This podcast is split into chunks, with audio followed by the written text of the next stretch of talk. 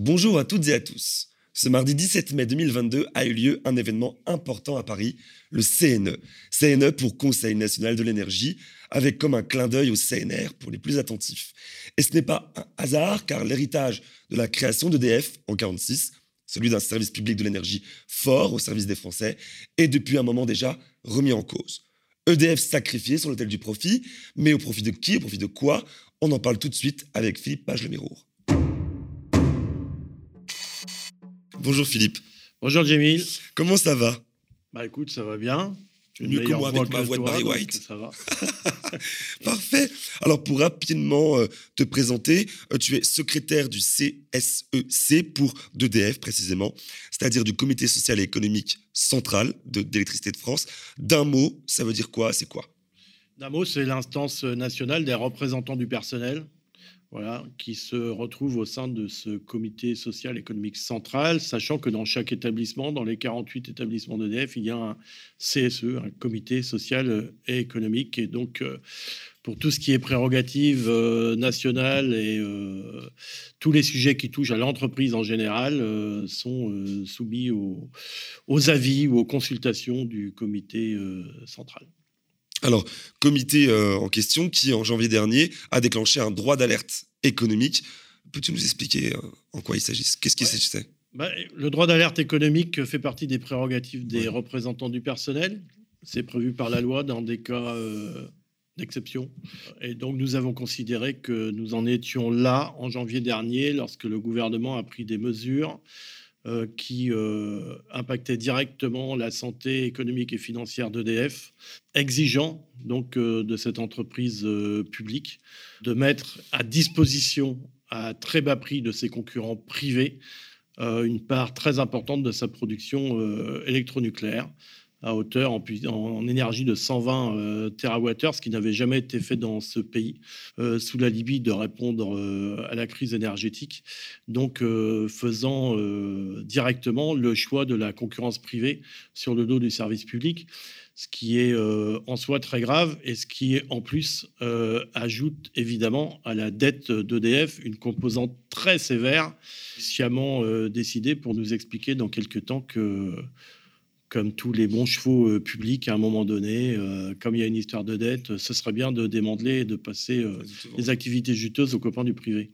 Donc, nous sommes en situation de droit d'alerte économique jusqu'au mois de juin prochain, où nous rendrons un, rapport au conseil d'administration fin juin. Et c'est dû à quoi ça? Est-ce que c'est bon on, le sait quasiment, hein, c'est une demande, si ce n'est une injonction de la Commission européenne finalement. Est-ce que EDF est incompatible avec l'Europe finalement? Oui, l'EDF est incompatible avec l'Europe telle qu'elle est dessinée aujourd'hui, en tout cas, puisque euh, on est vraiment sur une conception de service public depuis 1946. Euh, hein. C'est EDF, c'est effectivement euh, un objet tout à fait à part, créé sur l'application du Conseil national de la résistance. Donc c'est un ovni dans le paysage libéral européen. Il est qui fonctionne. de toutes parts. Qui a fonctionné très très bien pendant 50 ans euh, puisque EDF a 76 ans depuis un mois. EDF a fonctionné très très bien pendant 50 ans en situation d'entreprise 100% publique et de monopole public. Mmh. Euh, euh, pratiquant d'ailleurs un circuit court qui revient à la mode, tout le monde parle d'économie circulaire, de circuit court, donc on était du producteur au consommateur. Puis depuis les 26 dernières années, et notamment les 15 dernières avec l'ouverture aux particuliers, eh bien voilà, c'est le règne de la concurrence, et donc tout est fait pour favoriser le privé par rapport au public. Alors, en revenant à, ce mardi, il y avait ce fameux CNE. Euh, quels étaient les enjeux d'un tel événement? Parce que quand même, j'y étais. Du coup, mardi, on va avoir des images à l'écran. C'était quand même un événement euh, hyper bien organisé. Il y avait beaucoup de choses, beaucoup de personnes qui venaient de partout euh, dans le monde, finalement. Il y avait des gens de la Guadeloupe, de Martinique. Pourquoi un tel événement? Alors vraiment, on en est très satisfait. C'était à la fois inédit et on peut le qualifier d'ores et déjà d'historique. Et puis euh, ça nous donne euh, vraiment la patate puisque euh, ce Conseil national de l'énergie, en fait, l'idée c'était de fédérer toutes celles et ceux qui avaient pris la parole dans les 18 mois précédents contre le démantèlement d'EDF, l'entreprise publique, et contre la privatisation de ses activités. Donc ceux qui avaient soit soutenu par motion la mobilisation des salariés, puisqu'avant tout, il y a la, mobilisation de l'interfédéral d'EDF, donc l'ensemble des syndicats, des salariés, rejoints par des parlementaires, rejoints ensuite par beaucoup de position d'élus locaux, mmh allant de petites communes rurales jusqu'à des villes moyennes, jusqu'à des métropoles. Et donc, euh, nous avons aussi euh, pris conscience de la prise de position d'associations de consommateurs, euh, d'associations caritatives, de citoyens lambda, plus de 200 000 aujourd'hui qui ont rejoint notre pétition. Et donc l'idée de ce Conseil national de l'énergie, c'était de fédérer toutes ces forces pour sortir de la seule sphère syndicale et mettre vraiment une coalition euh, sur la place publique, qui euh, donne non seulement euh, son idée du constat de la déréglementation, qui est extrêmement négatif pour tous ceux qui ont en tout cas pu s'exprimer à ce CNE, qui ont accepté de jouer le jeu, et on les en remercie, et d'aller au-delà, c'est-à-dire d'être porteur de propositions pour le service public de demain. C'est-à-dire qu'avec le Conseil national de l'énergie, on passe d'une phase défensive dans laquelle on était par la force des choses depuis 18 mois pour s'opposer au projet Hercule dont nous avons parlé précédemment. Exactement. Et euh, pour passer donc du coup à une phase offensive, c'est-à-dire que la main, nous la prenons euh, pour mettre sur la place publique nos propositions, en partant d'un constat simple et partagé, c'est que l'avenir du service public de l'électricité, ça ne peut pas être seulement discuté par les banques d'affaires, les couloirs de l'Élysée et les couloirs de la Commission européenne. C'est l'affaire de tous les citoyens. Bien sûr. Alors, reprenons quand même un peu euh, le marché de l'électricité et du gaz a été ouvert à la concurrence, comme tu l'as dit, aux particuliers dès 2007, donc il y a 15 ans déjà, avec la promesse d'une électricité et d'une énergie moins chère.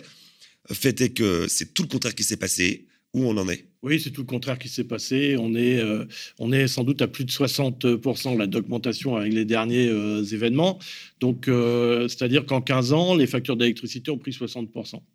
Bon, voilà le bilan de l'ouverture à la concurrence. Donc, on nous avait parlé à la fois de, baisse des tarifs et puis euh, d'innovation. Donc, en innovation, on n'a rien vu du tout, puisque les concurrents se sont euh, autosatisfaits de commercialiser simplement. C'est pour ça que j'ai tendance à les qualifier davantage de trafiquants d'électricité que de commercialisateurs, puisqu'en fait, euh, ils profitent d'une loi pondue en 2010 qui s'appelle la loi NOM, qui leur permet d'avoir à très bas coût de l'énergie produite par EDF et de la revendre à des coûts supérieurs sur le marché. Avec une marge énorme. Ah bah, avec non seulement une marge, deux marges énormes, c'est-à-dire qu'ils ont, une, ils ont un prix d'achat euh, très favorable. Et en plus, euh, on leur permet euh, un prix de vente aussi très favorable, puisque mmh. les, les, tarifs de vente sont calculés par la CRE leur permettant de faire des marges sur le dos d'EDF. Donc ils gagnent euh, ce qu'on appelle à l'aval et à l'amont. Donc en fait, c'est la fête et il n'y a aucune raison que les concurrents privés investissent dans les moyens de production, puisque leur jeu, c'est de faire du fric. On ne peut pas leur reprocher ça, ce sont des acteurs privés. C'est pour ça qu'il faut tout remettre dans la sphère, euh, dans la sphère publique, puisque finalement, c'est nocif. C'est nocif pour les consommateurs, c'est nocif pour l'économie du pays. Je dirais même que c'est nocif pour le climat, parce que tous ces effets de concurrence ont amené à ce qu'on a un marché européen de l'énergie aujourd'hui qui marche complètement sur la tête, puisqu'il ne résonne qu'à partir des coûts de combustible. Depuis six mois, par exemple, puis en Europe, une situation où ce sont les centrales à charbon qui fonctionnent avant les centrales à gaz, même si pour euh, dégager un mégawattheure, tu produis deux fois plus de CO2 avec du charbon que du gaz. Eh bien, le marché européen de l'énergie, il s'assoit sur l'accord de Paris, sur les rapports du GIEC, et lui, il dit Faites-moi tourner les centrales à charbon en Europe. Voilà où on en est depuis le mois d'octobre. Oui, donc du coup, ce qu'on voit, ce qui compte, c'est euh, l'économie, donc libérale, donc le business. Et un truc intéressant à, noter, c'est qu'il reste que 90 à 95% de la production d'énergie est assurée, malgré l'ouverture à la concurrence, par le duo historique Engie euh, et EDF. Alors, pourquoi les concurrents ne produisent pas d'énergie? C'est ma question. Hein, euh. Et puis, euh, deuxième question, est-ce que la concurrence serait-elle de base une fiction? Sur la première partie de la question, pourquoi ils ne produisent pas d'énergie? Eh bien, parce que quand tu produis de l'énergie, tu portes un risque industriel. EDF, par exemple, porte le risque industriel sur la production nucléaire, sur la production hydraulique sur le peu qu'il fait de production thermique. Donc, euh, les concurrents, euh, eux, ils ont intérêt à aller là où c'est juteux, c'est-à-dire sur la commercialisation. Effectivement, ils n'ont pas respecté l'argumentaire de la loi de 2010. Ils se sont euh, assis dessus. Il y a un dispositif qui court jusqu'en 2025. Et jusqu'en 2025, eux, leur but, c'est de faire du beurre. Et puis le reste, on verra après. Il n'y a aucun investissement dans les missions de service public par les concurrents. D'ailleurs, on l'a vu. C'est pas leur rôle, en fait. Non, mais on vient de le voir. Oui. C'est-à-dire que Michel-Édouard Leclerc, lui, il, il, avait décidé de vendre euh, l'électricité à prix coûtant. Voilà. Bon, sauf que le prix coûtant, il est devenu très très cher depuis octobre dernier. Donc, qu'est-ce qu'il a fait? Il a fermé ses cabanes. Il a envoyé un mail à ses clients en disant euh, courez vite chez EDF, retournez-y vite fait. Moi, j'arrête. Dans 30 jours, c'est terminé. Vous avez plus de jus. On a vu des concurrents comme euh, Barist, euh, Mint Energy et compagnie. soit vous en allez, soit on multiplie vos factures par 100, 200 ou 300 ce qui a plongé des familles dans une précarité sans nom.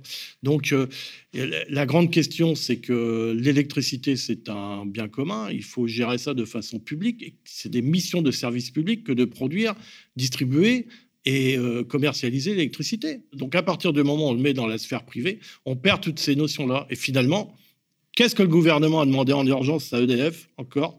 De reprendre tous les consommateurs usagers domestiques qui avaient été laissés au bord de la route par leurs euh, opérateurs, de les reprendre en urgence en octobre, euh, en octobre dernier. Là, on fait appel aux services publics comme dans toutes les situations de crise, évidemment. Socialiser les pertes, comme d'habitude. C'est ça? C'est exactement ça. Alors, bon, est-ce que une fois qu'on a fait ce constat-là, quelles sont les solutions ou la solution, ou j'imagine que ce sont plusieurs, euh, que le CNE, que vous, vous mettez sur le devant en fait pour reprendre le contrôle sur les tarifs, sur la production. Nous, franchement, euh, on propose de, passer à une période de courage politique extrêmement forte, comme on en a déjà connu sur le domaine de l'énergie dans le pays. 1946, dans un temps très court, un courage politique énorme. Il fallait remettre euh, le pays en état. Marcel Paul euh, sort la loi de nationalisation. On passe plus de 1200 euh, sociétés privées dans une seule. Voilà, c'est la loi de nationalisation. Et on crée EDF. Et on crée Électricité de France, Gaz de France d'ailleurs à l'occasion. Donc voilà, un courage politique qui a fait bénéficier à la France pendant tous ces, trois quarts de, de siècle dernier quand même d'un service public euh, extrêmement performant permettant à l'économie de se développer. Et puis on a eu en 73-74 une autre période de courage politique où on dit face aux pays de l'OPEP, le pétrole est multiplié par 4 en 4 mois. Décision de s'émanciper du dictat des pays de l'OPEP pour le prix du pétrole. On crée un parc nucléaire et on décide d'une notion d'indépendance énergétique qui rejoint celle de 1946 où sont lancés les grands chantiers de l'hydraulique ce qu'on appelle la houille blanche, les grands barrages, pour produire euh, en France l'énergie dont on a besoin. Puis arrive la déréglementation européenne, où là on abandonne toutes ces notions à la fois de service public et à la fois d'indépendance énergétique. Alors, ce qui est extraordinaire, c'est qu'aujourd'hui, on a un tarif d'électricité qui est, euh, qui est finalement euh, annexé au prix européen de l'énergie, donc qui ne tient absolument pas en compte du mix de production français, donc de nos particularités de ce qui a été décidé en France euh, depuis 1946. Mhm. Donc, euh, c'est pour ça qu'aujourd'hui, euh, vos factures d'électricité, à tous, elles sont fixées en fonction du prix de la tonne de CO2 et du prix du gaz, parce qu'en Europe, ce sont ces centrales-là qui tournent en dernier lieu pour le réseau européen et que le, système du marché européen a décidé que c'était le prix de la dernière centrale qui faisait le prix pour tout le monde. Donc en France, on produit avec du nucléaire, avec de l'hydraulique, sans CO2, à bas coût, et finalement, on paye au tarif fort, et en plus, sur des énergies fossiles, gaz et CO2, c'est ça qui vient alimenter la facture. Donc, on marche euh, sur la tête complètement. Alors, pour répondre, pour aller au bout de la question, évidemment, nous, on propose dans ce courage politique de prendre la question par le tarif. C'est-à-dire, on reprend la main sur le tarif. Reprendre la main sur le tarif, c'est donc sortir du marché européen de l'électricité voilà, puisqu'ils nous imposent quelque chose qui ne fonctionne pas. On voit d'ailleurs que l'Espagne et le Portugal, oui, depuis le week-end dernier, ont une dérogation pour en sortir. C'est extrêmement intéressant. On peut y revenir. De voir que ça se fait, que c'est possible. Évidemment. On nous fait croire qu'avec l'Europe, euh, rien n'est possible. Sauf que quand les peuples ne peuvent plus payer des produits de première nécessité, tels que l'électricité, mais évidemment que les choses redeviennent possibles. Il faut arrêter de se raconter des âneries. Donc, euh, c'est de sortir de ce marché, et puis c'est de renationaliser complètement EDF, complètement et définitivement, pas temporairement comme le veulent certains pour découper après, et enfin de sortir du dogme de la concurrence qui n'a rien amené euh, pour les consommateurs. Et c'est d'ailleurs ce qu'aujourd'hui euh, démontrent des associations, des associations de consommateurs telles que CLCV qui étaient présente euh, au CNE de mardi dernier. Donc finalement, cette idée-là de, 1946 serait une idée neuve en phase avec euh, les, les, besoins de notre époque. Et là, du coup, on a vu que la, la privatisation et l'ouverture à la concurrence n'étaient du coup pas la solution pour la maîtrise des tarifs, que ce soit à la baisse ou même des tarifs corrects. Euh, mais au-delà de ça, puisque c'est quand même la question de fond, euh, il y a l'urgence climatique avec ce réchauffement, plutôt ce dérèglement, où vraisemblablement il va falloir consommer mieux et moins aussi. En quoi une éventuelle reprise de la gestion d'EDF par le public viendrait résoudre ou améliorer cette question? Sur plusieurs aspects, ça, irait dans le sens de la défense euh, du climat. Euh, d'abord, euh, quand on démantèle, qu'on sépare, qu'on découpe, on désoptimise. Et pour être le plus efficace possible contre le réchauffement climatique, il faut que l'ensemble des moyens de production de l'électricité soient au sein du même opérateur évidemment public parce que l'intérêt c'est pas de vendre de vendre de vendre. C'est sans doute au contraire d'ailleurs c'est euh, d'avoir euh, à l'esprit euh, le, sens de, l'économie d'énergie aussi. Et donc de mettre ça une telle responsabilité dans les mains d'acteurs privés qui eux sont là pour vendre pour vendre pour vendre ça a un non-sens complet on le voit bien. Donc chaque fois qu'on découpe ce qui, est, ce, qui ce qui était le projet Hercule, qui peut revenir dans les semaines qui viennent sur la table.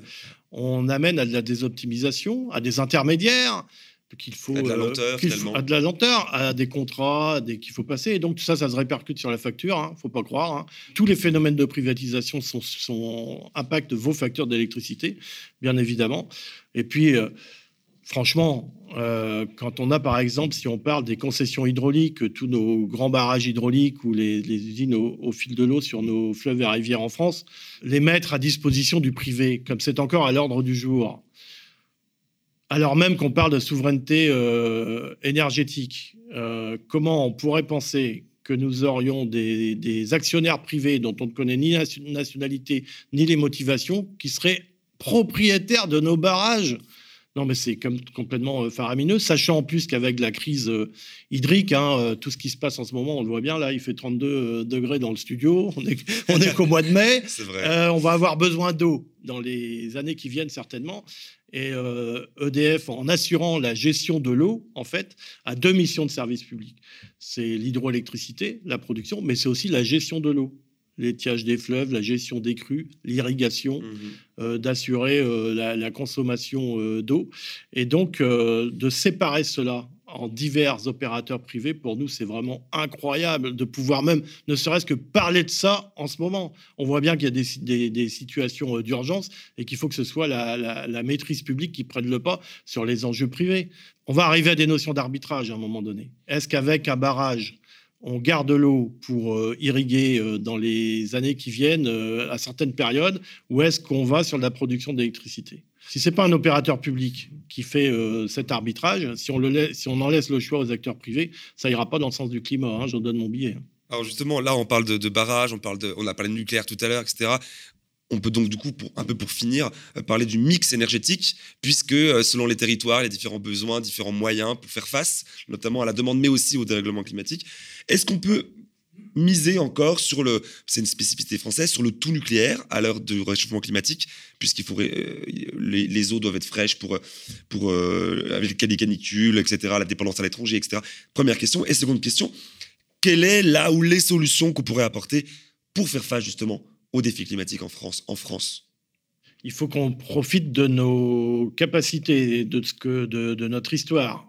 Par exemple, il n'y a pas de politique européenne de l'énergie. Il n'y a qu'un marché européen de l'énergie. Donc chaque pays bâtit son mix de production en fonction de sa géographie. Mmh il y en a qui peuvent pas faire d'hydro, il y en a qui en font beaucoup dans le nord de l'Europe, en fonction de son sous-sol. Il y en a qui continuent à être sur des réserves minières, hein, telles que l'Allemagne ou la Pologne, et en fonction de ses acceptabilités sociales. Donc il y a beaucoup de critères qui rentrent en jeu, ce qui fait, ce qui redonne aussi du sens à, donner euh, une, une, vraie notion de politique euh, nationale en matière d'énergie, puisqu'on ne peut pas faire autrement. Ça, c'est la, c'est la, la, réalité observée depuis euh, maintenant 25 ans. Nous, ce qu'on, ce, qu'on met en avant, c'est que toutes les sources d'énergie qui peuvent apporter, euh, en étant complémentaires entre elles, pour euh, préserver le climat, assurer l'indépendance et tenir un, tarif acceptable socialement, doivent être mises en œuvre. Mais il y a des conditions à cela. Mmh et la première, c'est que ce soit au sein d'un service public. Aujourd'hui, compris. c'est pas le cas puisque au sein du service public, nous avons euh, essentiellement l'hydraulique pour euh, une euh, très, lar- très large part, le nucléaire à 100%, et nous avons euh, tout le panel d'énergie renouvelable qui fait partie d'une myriade de sociétés privées qui là aussi ne sont absolument pas engagées sur des missions de service public, mais sur des missions à destination de leurs actionnaires. Donc nous, ce qu'on propose, c'est que l'ensemble des énergies renouvelables, qu'elles soient éoliennes, euh, photovoltaïques, euh, rejoignent le cadre d'un service public qui gère l'ensemble de ces, de ces activités. Donc en fait, la un réponse, vrai- un vrai la plan, réponse elle, passe par un, par un mix de production, sans abandonner évidemment ce qu'on a pu mettre euh, en place depuis euh, toutes ces décennies, c'est-à-dire euh, le nucléaire, l'hydraulique, et, euh, et maintenant euh, du, du- du renouvelable. Chaque mix, enfin chaque filière de production a ses avantages et ses inconvénients. Bien sûr. Maintenant, il faut regarder les choses de près. La priorité des priorités en termes de risque, aujourd'hui, c'est le réchauffement climatique. Donc, il faut bétonner à partir de cela. Et la France a des atouts pour, pour, euh, pour le faire. Et a même a des atouts pour démontrer qu'elle peut mettre en place un mix de production euh, qui peut euh, être copié chez des voisins. Alors que nos voisins continuent, pour l'essentiel, à brûler du gaz et du charbon. D'où l'augmentation phénoménale du prix du gaz sur la planète, d'où l'augmentation des factures, alors qu'on ne produit pas à partir du gaz. Donc euh, le combat essentiel aujourd'hui, euh, c'est euh, arrêtons de br- brûler du fossile. Ça, c'est certain. C'est sûr. Et tout à l'heure, je parlais de, consommer mieux et consommer moins. Est-ce que chez EDF, on a dans, dans l'esprit cette, j'allais dire décroissance, je ne sais pas si c'est le mot que vous allez utiliser, mais euh, euh, cette volonté de, de- de consommer moins, en fait, puisque on peut pas sans arrêt, euh, voilà, il y a un moment donné, le monde est, est fini et on peut pas aller, euh, il y a des limites, Ouais, ou ouais. pas évidemment, il y a des limites. Alors oui, justement, dans les missions de service public, ça, euh, ça fait partie des choses euh, qui sont inscrites, mais nous, on pense qu'il faut aller au-delà. C'est-à-dire qu'un service public de, de- de demain, ne doit pas être géré par un conseil d'administration et une représentation des actionnaires. Tout ça, c'est terminé. C'est plus d'actualité. Aujourd'hui, ce qu'il faut, c'est être dans, un service public qui soit 100% public, avec des représentants à la gouvernance, des représentants justement des consommateurs, des représentants d'usagers, donc des représentants des territorialités euh, locales également, qui ne sont pas représentés, des représentants des salariés, voilà, et évidemment des représentants euh, de la nation, Bien donc euh, du Parlement.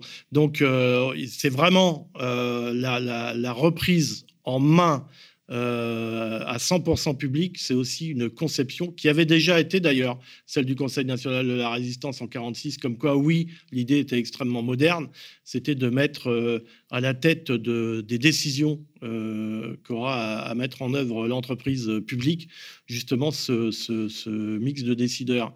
Aujourd'hui, ce sont des, des représentants euh, d'actionnaires et l'État, l'État et non la nation, qui gère euh, EDF. Mhm. Donc il faut euh, moderniser tout ça. On est dans un, dans un schéma du vieux monde. Euh, N'en déplaise au président Macron, il est représentant du vieux monde. Nous, on va de l'avant, on va au-delà. Et euh, je pense qu'il vient de mettre en place euh, sa première ministre, euh, Madame Borne. Eh bien, C'est euh, moderne, une femme.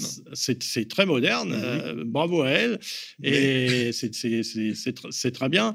Et mais on remarque que le profil qui a fait l'objet de sa qualification, c'était un profil environnemental, social et productif. Mais je pense que nous, on est dedans et que le Conseil national de l'énergie qui s'est réuni il y a 48 heures, justement, il euh, propose euh, des, thèmes qui vont tout à fait dans le sens d'une défense de l'environnement, de la prise en compte euh, sociale et de la façon de gérer les, outils productifs. Donc vraiment, si Madame Borne n'écoute pas ce qu'on est en train de mettre sur la table, elle sera un peu bornée. C'est bien dit, c'est bien dit. Eh bien, merci beaucoup. Je rappelle l'existence du site E cne2022.fr sur lequel on pourrait, qu'on pourra revivre ou vivre l'événement en, en replay, c'est bien ça? Ah oui, oui, c'est ça. C'est-à-dire que tout ce qui s'est passé il y a 48 heures a été euh, mis à disposition de celles et ceux qui n'ont pas pu y participer ou Mhm. se connecter en direct. Et tout ça, c'est- une matière que l'on conserve et qu'on met à disposition de l'ensemble du public, absolument. mais aussi le site énergie-public.fr sur lequel on retrouve une pétition qui a tout récemment dépassé les 200 000 signataires. Alors, pour finir, un rapide topo sur cette pétition, à quoi elle sert et euh, vers quoi elle va?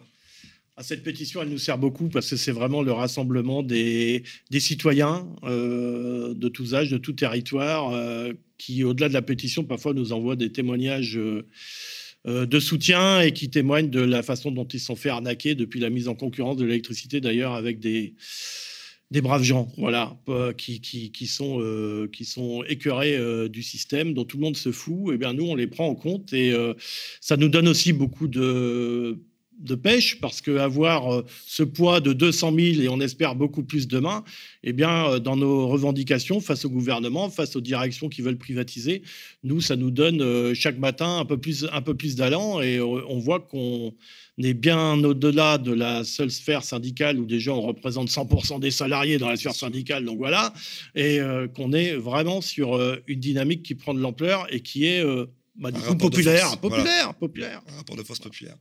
Eh bien, merci beaucoup, Philippe Page de Méro, d'avoir été présent sur ce plateau très chaud de ce matin.